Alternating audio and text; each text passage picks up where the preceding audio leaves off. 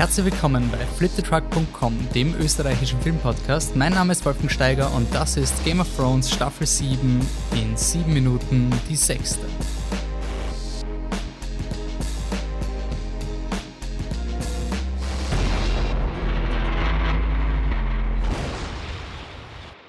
Dann fangen wir an. Die Folge ist da, Beyond the Wall, die sechste Folge von Game of Thrones Staffel 7.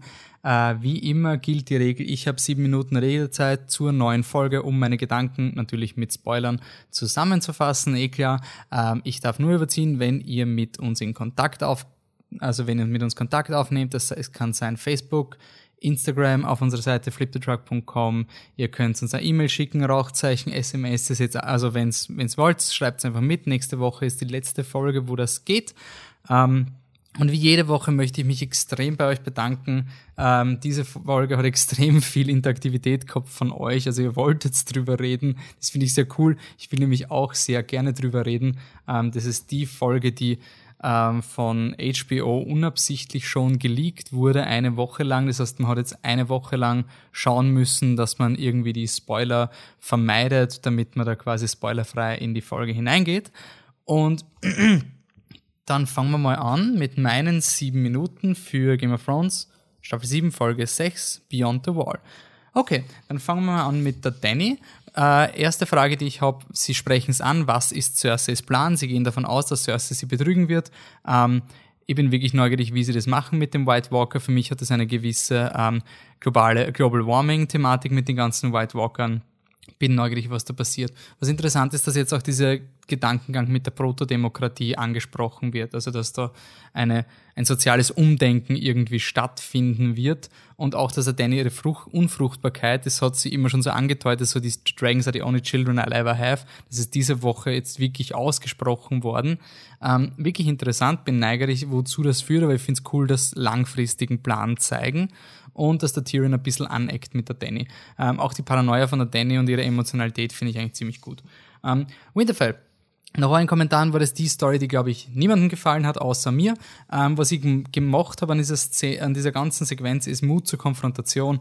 Was ich sehr gemacht, gemacht habe, war einfach die Tatsache, dass die Aria eben schon irgendwie auf ihre Art dumm ist. Also sie hat nichts gelernt. Sie war einfach, sie war jahrelang auf der Ninja Akademie, wo sie alle ihre Probleme mit einem Messer lösen konnte und sie kann das Game of Thrones nicht spielen. Und das finde ich spannend. Das finde ich einfach wirklich einen interessanten Charakter und es ist halt für sie ist es quasi ein, eine Prinzipien Sache und sie hat nie gelernt zu kollaborieren. Und diesen Kontrast zwischen den beiden Starks, die ihre eigenen Waffen haben, und keiner wird den anderen irgendwie dafür anerkennen.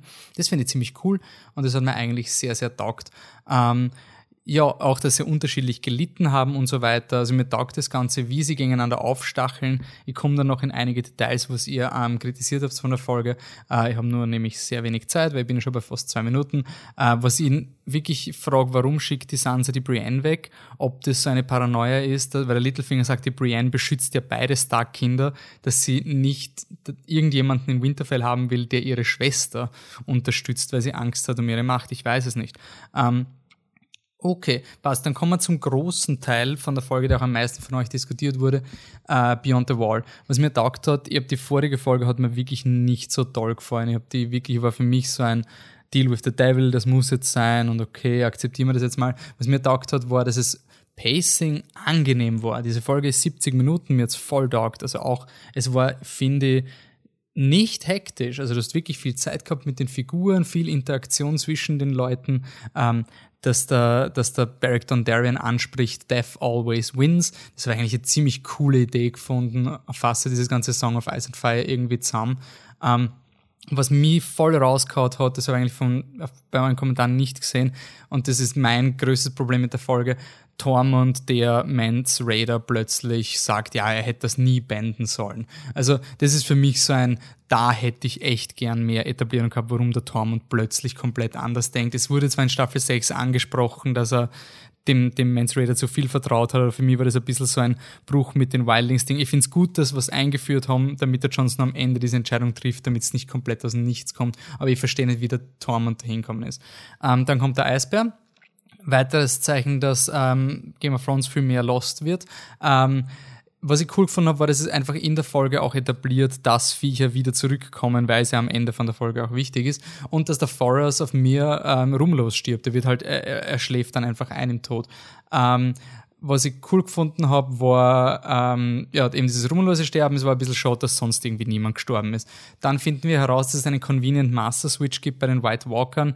Das habe ich immer befürchtet. Ich hätte auch keine andere Erklärung gehabt. Das machen alle Franchises auch sonst, dass es immer diesen einen Obersoldaten gibt. Wenn man den tötet, fallen alle um.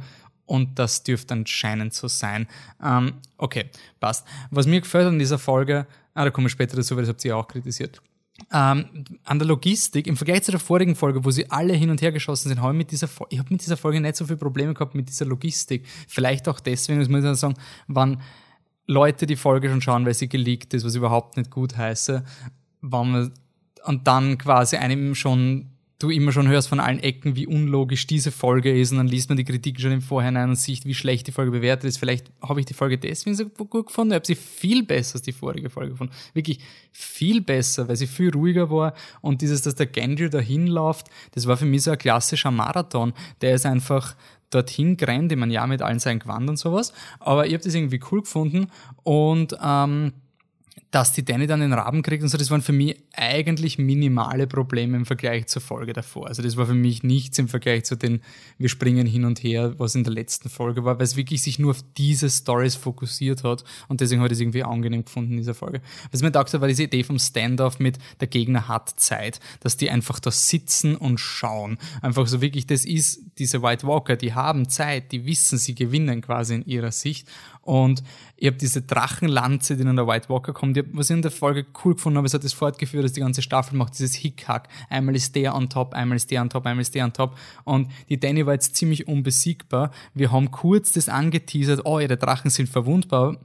Und da muss ich jetzt den Thomas zitieren, ähm, weil das so eine ja, das kann die Danny quasi kontrollieren. Wenn die Drachenlanze kommt das nächste Mal, dann besiege ich sie und dann kommt das aus dem Nichts und plötzlich äh, ändert es eben dieses Playing Field, das Level. Und was mir gefällt an diesem Ding, an der Folge, vielleicht taugt mir die Folge so sehr, weil es so viele Bullshit-Theorien im Internet gab, die mit dieser Folge ad absurdum geführt werden. Was mir taugt ist, dieses ganze Ice and Fire, die Drachen werden irgendwann mal die Eiszombies töten. Ähm, das habe ich immer befürchtet, dass das im Endeffekt die, die, die, die, die finale Lösung ist. Und ich finde es cool, wenn sie es jetzt schon in der Folge machen und zeigen, dass die Drachen nicht das Allheilmittel sind. Dann kann es nicht nur um Drachen gehen, kann es nicht nur um Daenerys gehen, kann es nicht nur um Targaryen gehen. Das taugt mir. Das finde ich wirklich cool, dass in dieser Folge einfach, sie haben das jetzt aus ihrem System rausgekriegt, mit das voll taugt, das endlich mal zu sehen. Aber es zeigt, das ist nicht der, der letzte Schluss. Und was auch, ähm, was mir auch taugt, oh scheiße, ich habe nur mehr 30 Sekunden. Äh, es gibt diese blöde Buchtheorie mit Drachenreitern, dass der Tyrion ein Drachenreiter wird und der John. Und deswegen habe ich die Folge, glaube ich, so genossen, weil das nicht passiert ist. Ich habe die ganze Zeit, wenn sie alle darüber aufregen, über die Folge, mir gedacht, das muss irgendwas richtig Stupides passieren. Und ich finde aber ganz ehrlich, also was mir angefuckt hätte, ähm, wäre, wann irgendwie der Tyrion plötzlich aufgetaucht wird zur, zur Wall, weil er sagt, nein, nein, Danny, du kannst nicht gehen, aber ich kann gehen. Oder wenn der John ins Wasser fällt und dann von dem anderen Drachen rausgeholt wird und sowas. Meine sieben Minuten sind um. Ja, das hätte mir auf keinen Fall taugt und deswegen habe ich die Folge eigentlich sehr logisch gefunden, ihr aber nicht. Und ihr habt da ordentliche Kommentare gemacht. Danke nochmal, wirklich, ich finde es voll cool. Ähm, ich bin, glaube ich, positiver als ihr alle. Schaut irgendwie so aus. Ähm, was mir einfach wirklich, ich muss das mir wirklich mal loswerden, ich finde das wirklich faszinierend, weil ich ich habe mit dieser Folge wirklich wenige Probleme gehabt. Ich sehe viele Probleme, die ihr auch seht, aber das waren für mich keine Dealbreaker im Vergleich zu den Szenen in King's Landing letzte Folge mit Oh, I'm still rowing und dann gibt's lustige Comedy mit den Lannister-Wachen oder sonst irgendwas. Für mich war da genug Gravitas in jeder Szene, dass ich mir gedacht habe, scheiße, dass sie es nicht besser gemacht haben. Aber ich war jetzt nie so, dass ich sage, es ist Hanebüchener Unsinn, sondern es hat eigentlich alles irgendwie ziemlich cool Sinn gemacht und wie gesagt, es läuft eigentlich auf ein cooles Ding hinaus. Ähm, die Sophie schreibt, dass mit Viserion war sehr vorhersehbar. Ich dachte schon vor einiger Zeit, dass ein White Walker Drache kommen wird. Ich frage mich nur, wie die Ketten am Drachen befestigt haben, wenn sie nicht ins Wasser gehen. Ja, Sophie, du bist nicht allein. Das ist für mich auch so ein Erklärungsbedarf, der die Folge ein bisschen auch raushaut mit, können sie jetzt schwimmen oder nicht. Ähm, der Max hat auf Facebook geschrieben, seine Befürchtungen, dass der Ice Dragon kommt, sind jetzt wahr geworden. Aber vielleicht macht es die Ice Dragons jetzt, also die, die Drachen jetzt weniger zu dem Deus Ex Machina, weil sie jetzt beide Seiten haben. Ja, und ich glaube, das, genau das ist der Sinn. Also, das ist nicht, ich glaube, in Game of Thrones geht es um Massenvernichtungswaffen, die außer Kontrolle geraten und um eine quasi globale Erwärmungsallegorie. Und in diesem Fall ist es quasi diese Waffen von der Danny haben zu einem schlimmeren Resultat geführt, weil jetzt haben die White Walker auch einen Drachen. Die Sophie schreibt, ähm, dass Uncle Benjamin zurückkommt und den Tag rettet, war sehr vorhersehbar und war, es war keine Zeit mehr aufs Pferd aufzuspringen. ich würde sagen, es war vorhersehbar, wenn man sich wirklich mit Game of Thrones Lore beschäftigt. Ich glaube, für jeden Casual-Zuschauer war das eine komplett unmotivierte Szene. Und das war zum, ist zum Beispiel ein Kritikpunkt, den ich habe. Eine Sequenz, wo der Jon Snow einfach hochschaut und sagt, wer ist denn das? Da ist ein Reiter und der reitet wieder weg. Einfach nur um zu etablieren, da gibt's was und der kommt dann und rettet sie. Das hat mir irgendwie gefehlt, das hätte ich irgendwie gern gehabt. Generell so establishing. Für mich hat's quasi die ganze Sequenz war cool durchdesignt, war super gefilmt, die Bilder haben wunderschön ausgeschaut, auch die Islandaufnahmen, das hat der Bernhard auch gesagt, vom, vom Alan Taylor. Ich finde aber, es hat auch von der Regie vom Alan Taylor manchmal ein bisschen gehapert. Es gibt zum Beispiel die Szene, wo der John schreit, fall back, fall back, und du denkst dir, Wohin sollen sie backfallen? Sie sind in einem Kreis. Der Paul hat das auf Facebook verglichen mit der Szene aus, aus die Klon, Angriff der Klonkrieger. Ähm, es ist wirklich so eine Szene, du hättest visuell mehrfach etablieren müssen, dass dieser Stein schräg ist. Das wurde nicht gemacht. Es gibt, ich habe die Folge dann nachher gleich ein zweites Mal geschaut, es gibt ein paar Shots, wo man sieht, aber nur wenn man es weiß. Und das ist die Aufgabe eines guten Regisseurs, immer rückzudenken, was weiß das Publikum und einfach, wenn das Publikum muss wissen, wenn der Jon Snow sagt Fall back, aha, ja genau, er meint dann nach oben, weil es halt wirklich ein großer Stein ist. Von der, von der Kamera hat man nie gesehen, wie groß dieser Stein ist. Und deswegen ist es extrem verwirrend, wann es dann kommt. Also für mich hat's die ganze Szene war cool designt, super durchdacht. Ich mag sie eigentlich sehr. Ich verstehe aber alle Schnitzer, die ihr, die ihr aufgelistet habt, teilweise. Ähm, bleiben wir noch bei, was, Sophie, ich überspringe die Aria mal von dir. Ähm, das schreibt der Paul nämlich auch. Was der Paul auch schreibt, dass halt nur Forest of Mir stirbt und kein wichtiger. Kann unterstreichen, es war überraschend unblutig, wobei der Serie schon gratulieren muss über zu 90 Prozent sicher, dass der Tormann stirbt. Ich hätte zwar glaubt, er stirbt, also ich war überzeugt, er stirbt nicht am Anfang von der Staffel, weil solange es noch keinen zweiten Wildling gibt mit Sprechrolle, erfüllt Tormund die Rolle des Wildlings und deswegen hat er quasi Plot Shield. Und das, aber ich habe super gemacht gefunden, dass man wirklich glaubt, holy shit, da geht jetzt wer drauf. Ähm, so, warte mal kurz, dann kommen wir, da, da, da, da, die Ines machen wir schwer. Ähm, kommen wir schon zu dem, machen wir jetzt mal einen tiefen Gedanken. Also der, der Patrick schreibt, ähm, am fürchterlichsten fand ich den Night King, der nicht mal das Gesicht verdient, wenn er den Speer wirft. Das heißt, mit dem gibt es keine Interaktion, Gespräche oder sonst was nächste Staffel. Im Moment verkacken sie es ordentlich, finde ich.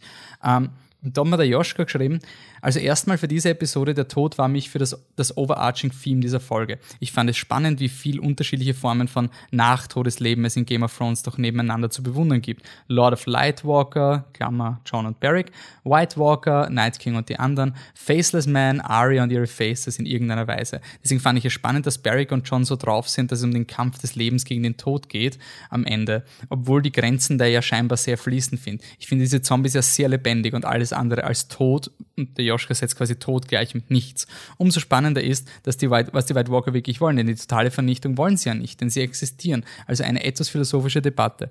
Was ich halt wirklich glaube, dass diese Reihe eben die zwei Extreme hat, Eis und Feuer, deswegen heißt er, ahaha, und dass du einerseits hast du Fire burns bright und, und verbrennt und Eis konserviert. Das sind die White Walkers natürlich weitaus langsamer als die Drachen.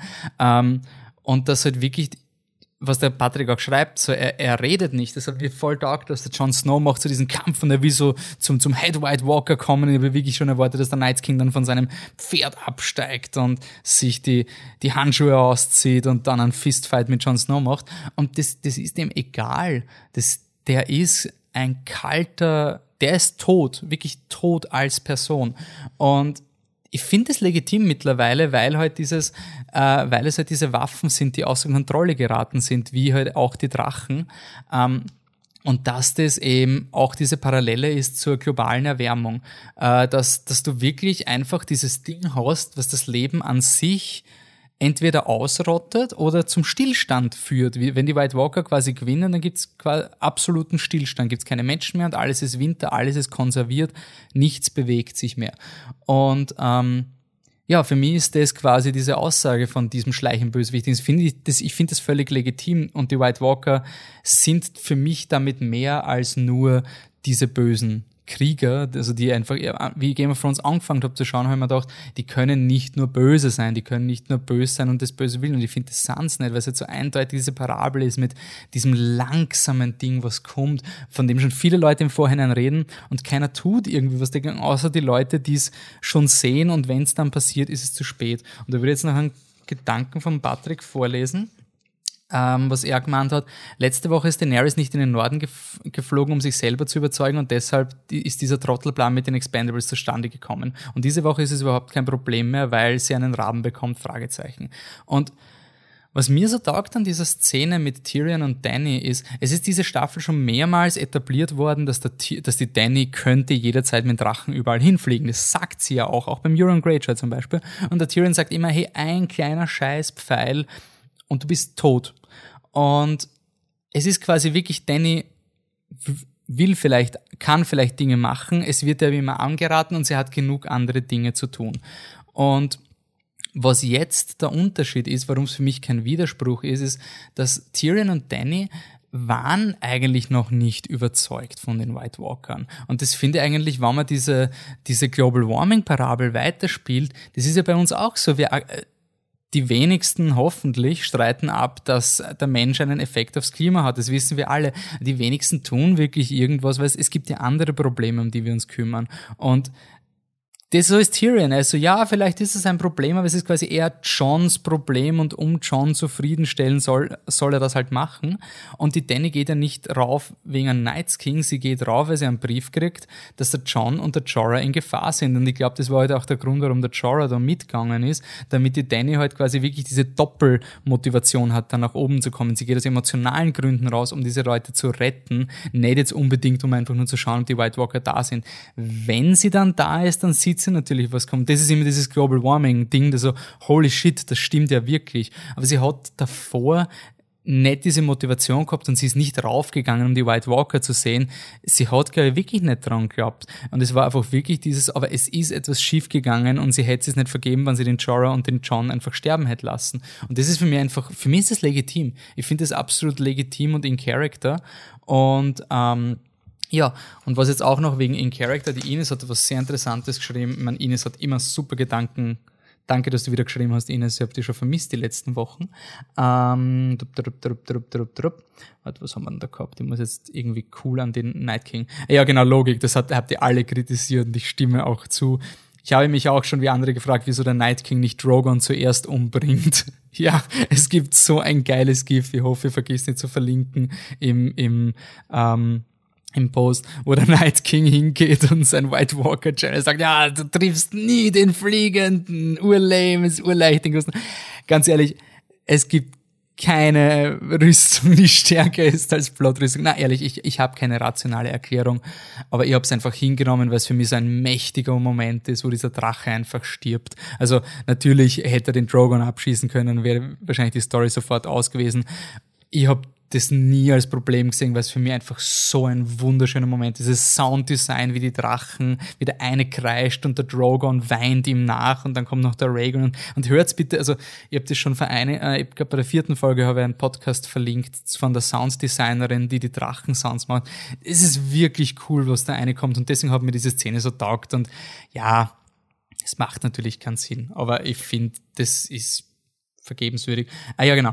Jetzt kommt's. Äh, was, nach sechs Staffeln voll Intrigen. Äh, wenn die Figuren dann nochmal einen ruhigen Moment bekommen, wie in der Folge einmal zwischen Danny und John, dann wirkt für mich sehr kitschig und oberflächlich. Er ist König und beschließt mal eben, I bend the knee, you are my queen, ohne sich zu beraten, ohne die Konsequenzen durchzudenken. Da geht, da geht's doch auch um Politik. Ja, 100% unterschrieben. Ich glaube halt auch, dass es in den letzten Staffeln mehrmals etabliert wurde, dass sich Jon Snow einen Scheißdreck um Politik schert. Und ich finde halt auch dieses Band the Name in John ist für mich ein, ein extrem logischer Konflikt, weil er trifft diese Daenerys, die einfach nur will, dass er das nie bändet. Und warum sollte er? Ja komplett willkürlich und sie zeigt ja keinen Anreiz quasi, ihm zu helfen. Sie will nur aus Prinzip, dass er das nie beendet und deswegen weigert er sich. Jetzt, und ich glaube, das vergessen wir als Serienschauer, und das ist für diese, die, das war nämlich in Staffel 5 für mich auch unverständlich, warum der Tyrion so begeistert ist von der Danny, aber der Drache, diese Viecher zu sehen in Action ist wahrscheinlich unbeschreiblich. Und quasi, wenn der John jetzt eine Nahtoderfahrung hat und dann kommt diese Frau runter und die ist mit ihren Viechern effektiver gegen die White Walker mehr als alles davor, dann stirbt auch noch der Drachen. Der John weiß jetzt, sie wird gegen diesen Night King kämpfen. Das heißt, es geht jetzt wirklich nur mehr um seinen Stolz. Und deswegen ist er, unterstützt er sie und sagt, ich kann ihr folgen. Und das finde ich eigentlich extrem logisch. Also das war für mich eine absolut logische Szene, auch dass sie beide emotional angeschaut. Ich bin kein Fan von der John und Danny Liebesgeschichte. Ich bin der Meinung, dass ähm, Game of Thrones eigentlich zum Großteil fantastische Schauspieler hat, aber Emilia Clarke und Fit Kit Harrington so, so hot Fit Kit ist, er ist nicht der beste Schauspieler. Ich liebe Fit Kid in dieser Serie einfach für wie er ist, aber ich muss akzeptieren, dass das mein Spleen für ihn ist und dass das nichts mit seinem Schauspiel zu tun hat. Sie sind echt nicht die besten Menschen, aber das kommt dieses es ist für mich trotzdem jetzt logisch, warum die eine emotionale Verbindung haben, auch wenn ich's, ja, okay, aber es ist genug in dieser Staffel schon passiert, dass sie emotional zueinander sind und gerade in so einem verwundbaren Moment ist für mich völlig legitim. Also für mich kommt es nicht aus dem Nichts, sondern es macht halt irgendwie Sinn. Und ich glaube, der Punkt, dass der John eben nicht daran denkt, der Lord Royce bei der Sansa hat diese Folge, hat die ganze Staffel schon mehrmals gesagt, der Targaryen cannot be trusted. In der nächsten Folge sagt er, ich bin nicht auf der Seite von Jon Snow, die Knights of the Whale sind hinter Lady Stark. Dreimal dürft's roden, wann der Jon Snow zurückkommt und wenn er den Norden verraten hat, was dann passiert. Also ich glaube, das wird quasi wirklich der Punkt sein, dass Jon Snow denkt nie an, wie, er ist so ähnlich wie die Arya, er denkt nie an dieses, wie kann ich es den Leuten verkaufen, er denkt an das, was Sinn macht und andere Leute verstehen das oft nicht oder sehen es anders und das führt dann zu Konfrontation. Ich meine, der Typ ist umgebracht worden, weil er seinen Mitarbeitern nicht erklären konnte, dass Zombies in Mittelerde oder Westeros sind. Also, jo, ähm, was, mir wirklich, was ich mir wirklich frage, weil das habe ich schon oft gelesen und das interessiert mich einfach, weil ich diese Meinung nicht teile und ich will es verstehen, warum. Ähm, ich verstehe die Kritikpunkte an der Vorfolge mit alles Convenience sonst irgendwas. Aber da war, die, war der Kritikpunkt nicht so laut über diese Folge, die in meinen Augen weitaus besser war und weitaus ruhiger und smoother. Ähm, aber die erntet jetzt quasi die Kritik von der Vorfolge in meinen Augen. Wieso ist der Plan, einen White zu fangen, so dumm? Ähm, hängt es davon ab mit dem Plan an sich? Ist es so irrational? Weil denkt man halt einfach wirklich, Jon Snows ganze Storyline war, er hat jetzt die Nordleute überzeugt, aber er hat sie eigentlich eher überzeugt, weil er ein guter Kriegsherr war letzte Staffel. Er kommt nach Dragonstone und er hat nichts außer ein bisschen Aquarellfarben, die er an die, an die Wand malt, damit er die Danny beeindruckt. Er hat keinen Beweis und einen White Walker herzuzeigen, ist eigentlich für mich sehr legitim. Ist der Kritik, weil ich so oft gesehen habe, ja, der so der blödeste Plan aller Zeiten und so weiter. Und wie gesagt, ich habe vorher schon erklärt, warum die Danny halt da nicht hinfliegt, weil es diese Leute eben noch nicht so betrifft. Ähm, ist das der Plan an sich oder die Ausführung? Und wenn es die Ausführung ist, bitte lasst mir wissen, warum. Also liegt es einfach daran, dass es unrealistisch ist, dass jetzt alle diese Leute dort sind, die da vor Ort sind. Das ist ein bisschen zu cool, ist ein bisschen zu irrational wichtige Figuren an einem Ort, wenn man halt denkt, eigentlich so wichtig sind die Figuren jetzt nicht. Ich meine, dass der Jon Snow in Beyond the Wall geht, dass er den Tormund mitnimmt, den Gendry ist, der ist ja halt unlogisch, okay. Aber ich finde es an sich nicht so blöd und ich glaube wirklich nicht, dass darum geht, die Cersei zu überzeugen, sondern wirklich einfach nur einerseits die Danny, die wurde jetzt überzeugt und eben auch was der Tyrion sagt, du musst es zumindest pr probieren. Und das ist für mich eben diese Global Warming Debatte und auch was wie in Österreich oft gelernt hat, wenn man der Meinung ist, man hat die richtige Meinung und die ist faktisch begründet und dann kommt man drauf, andere Leute machen einfach die Scheuklappen dicht und dann sagt man einfach nur, ja, du bist ein Idiot und mit dir rede ich nicht.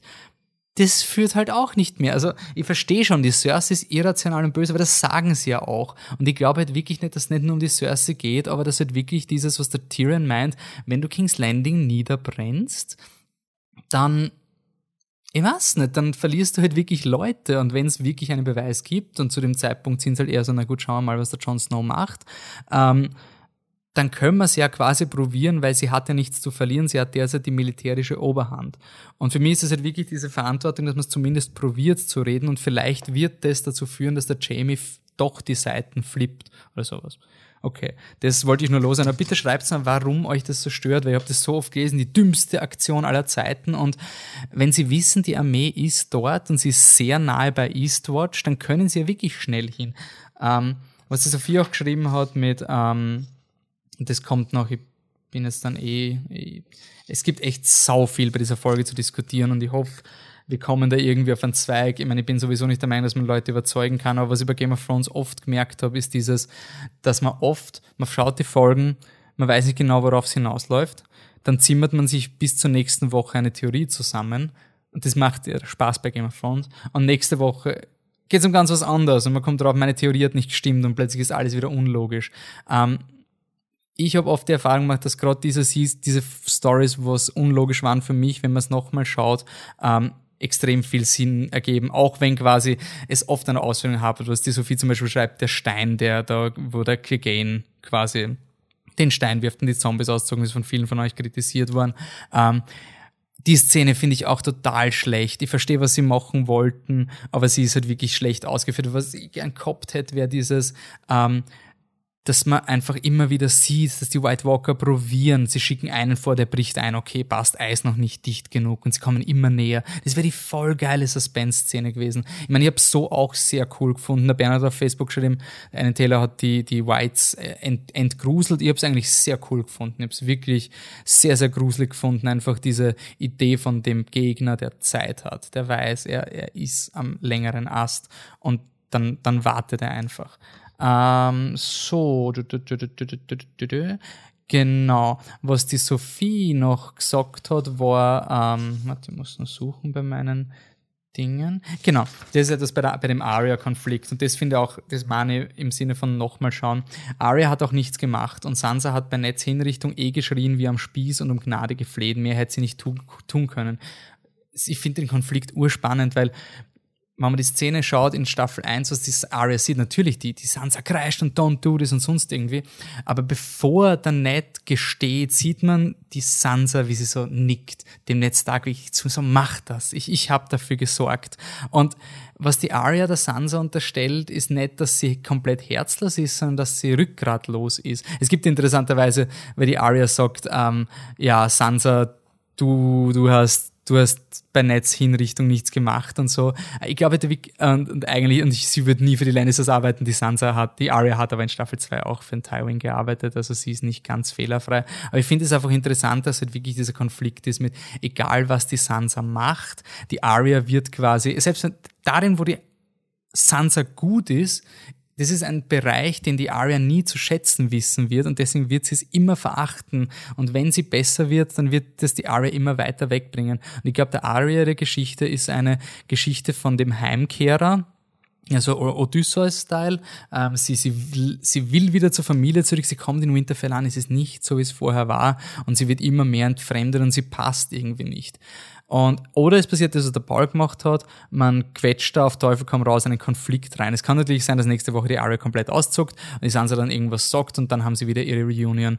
Ähm, das kann auch sein, aber was, was, ich wirklich hoffe, das ist meine Spekulation, ähm, dass die Aria endlich, also dass die Arya den Littlefinger tötet, weil sie ihre Schwester nicht töten will, aber sie will quasi den schlechten Einfluss von der Schwester entfernen und sagen, hey, ähm, du, ich werde dich nie umpolen, aber ich kann zumindest irgendwie dir helfen auf ihre weirde Aria-Art, die komplett destruktiv ist. Und dann verschwindet sie einfach und ist wieder so eine Wildcard. Ich bin voll neugierig, was sie mit der Aria machen. Ich finde es gerade super, dass es einen Konflikt mit der Aria gibt. Ich finde super, dass sie nicht Besties sind und die Stark Kids jetzt alle sind. Aber vielleicht ändert sich das nächste Folge schon, eben so wie der Paul gesagt hat, dass da nur ein Konflikt reingeschrieben wird, damit man einen braucht.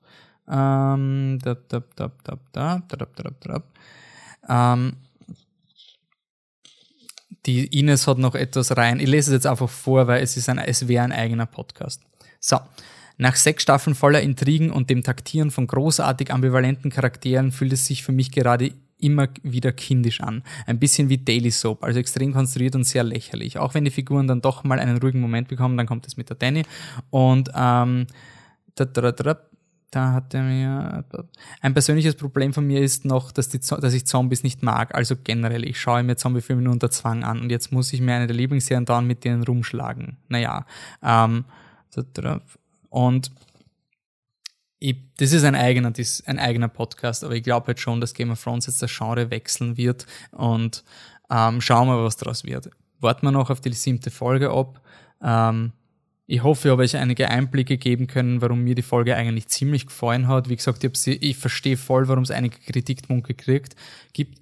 Aber was, was ich einfach an dieser Serie immer wieder schätze, ist diese, diese riesige Konstruktion, diese Maschinerie, die oftmals nicht funktioniert, aber man kann ihnen nicht unterstellen, faul zu sein irgendwie und dass das dann doch irgendwie alles ein bisschen klickt. Und für mich haben, vielleicht war es auch, ich habe es ja vorher schon gesagt, dieses, dass ich schon vorher gehört habe, wie schlecht die Folge ist und und ich finde halt wirklich, das, was passiert ist, war eigentlich extrem logisch. Man kann es, wie das der Paul geschrieben hat, als vorhersehbar bezeichnen, ja, aber es war für mich, für, was, was ich eben sagen wollte, mir ist lieber, ich muss mir ein bisschen fragen, ähm, scheiße, wie schnell läuft der Gendry zur Wall und war es eine, eine Euro, ein europäischer Rabe oder ein nordafrikanischer Rabe und wie viel Last muss der tragen, wenn er zu Danny kommt? Und dann gibt's eigene Reddit-Thread, die das nachrechnen.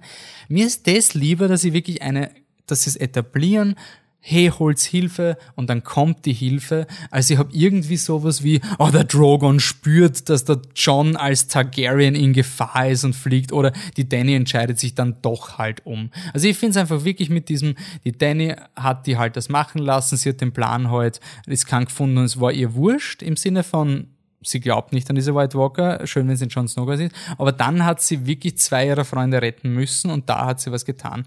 Und wie gesagt, wir haben jetzt das Eis versus Feuer schon aus unserem System raus, also es kann nicht nur um das gehen. Und das macht mich so glücklich. Mir hat diese Folge so glücklich gemacht, weil es einfach so viele von diesen Scheißtheorien endlich über Bord geworfen hat. Eben dieses Tyrion Targaryen. Jetzt ist ein Drache tot, jetzt kann der Tyrion kein dritter Drachenreiter sein. Es waren so Dinge, die die Buchleser seit Ewigkeiten beschäftigen, was mich so wenig und blunzen interessiert interessiert, welcher Targaryen jetzt auf welchem Drachen sitzt. Äh, wenn der Jon Snow dann noch einen Drachen kriegt, mein Gott soll sein, aber ich fände es urgeil, wenn die Drachen einfach vorher alle sterben. Das fände ich super geil. Deswegen haben mir die Folge wahrscheinlich auch so taugt. Eben auch dieses mit dem Eisdrachen, zu dem Love it or hate it, ich finde es voll cool. Ich finde diese Idee, dass diese White Walker jetzt noch stärker werden, sehr, sehr, sehr toll. Ähm, und ja, ich würde sagen, wir belassen es mal da. Es waren eh 30 Minuten, die ich geredet habe, aber ich glaube, ihr habt genauso viel über diese Folge nachgedacht wie ich. Danke nochmal, echt, wirklich danke für eure Rückmeldungen. Bitte schreibt so nochmal das mit den Expendables, was euch da so gestört hat. Ich würde es einfach verstehen, warum. Ähm, und ob, ob euch der Plan selber stört oder die Art, wie es inszeniert wird. Und wenn euch die Art stört, warum stört euch das? Weil das, das finde ich einfach faszinierend. Gut, dann haben wir noch eine verdammte Folge Game of Thrones und dann müssen wir wahrscheinlich bis 2019 warten. Also genießt es, die nächste Folge ist 80 Minuten, da wird echt viel passieren. Es ist in dieser Folge schon viel passiert.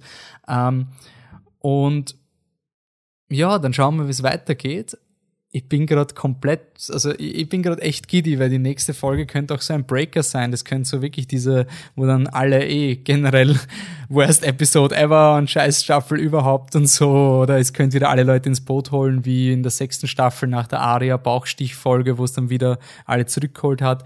Schauen wir mal, wie es passieren wird. Uh, ich bin auf jeden Fall sehr gespannt. Der Titel ist The Wolf and the Dragon oder The Dragon and the Wolf, eins von beiden. Das ist heute rauskommen, dieser, dieser Titel.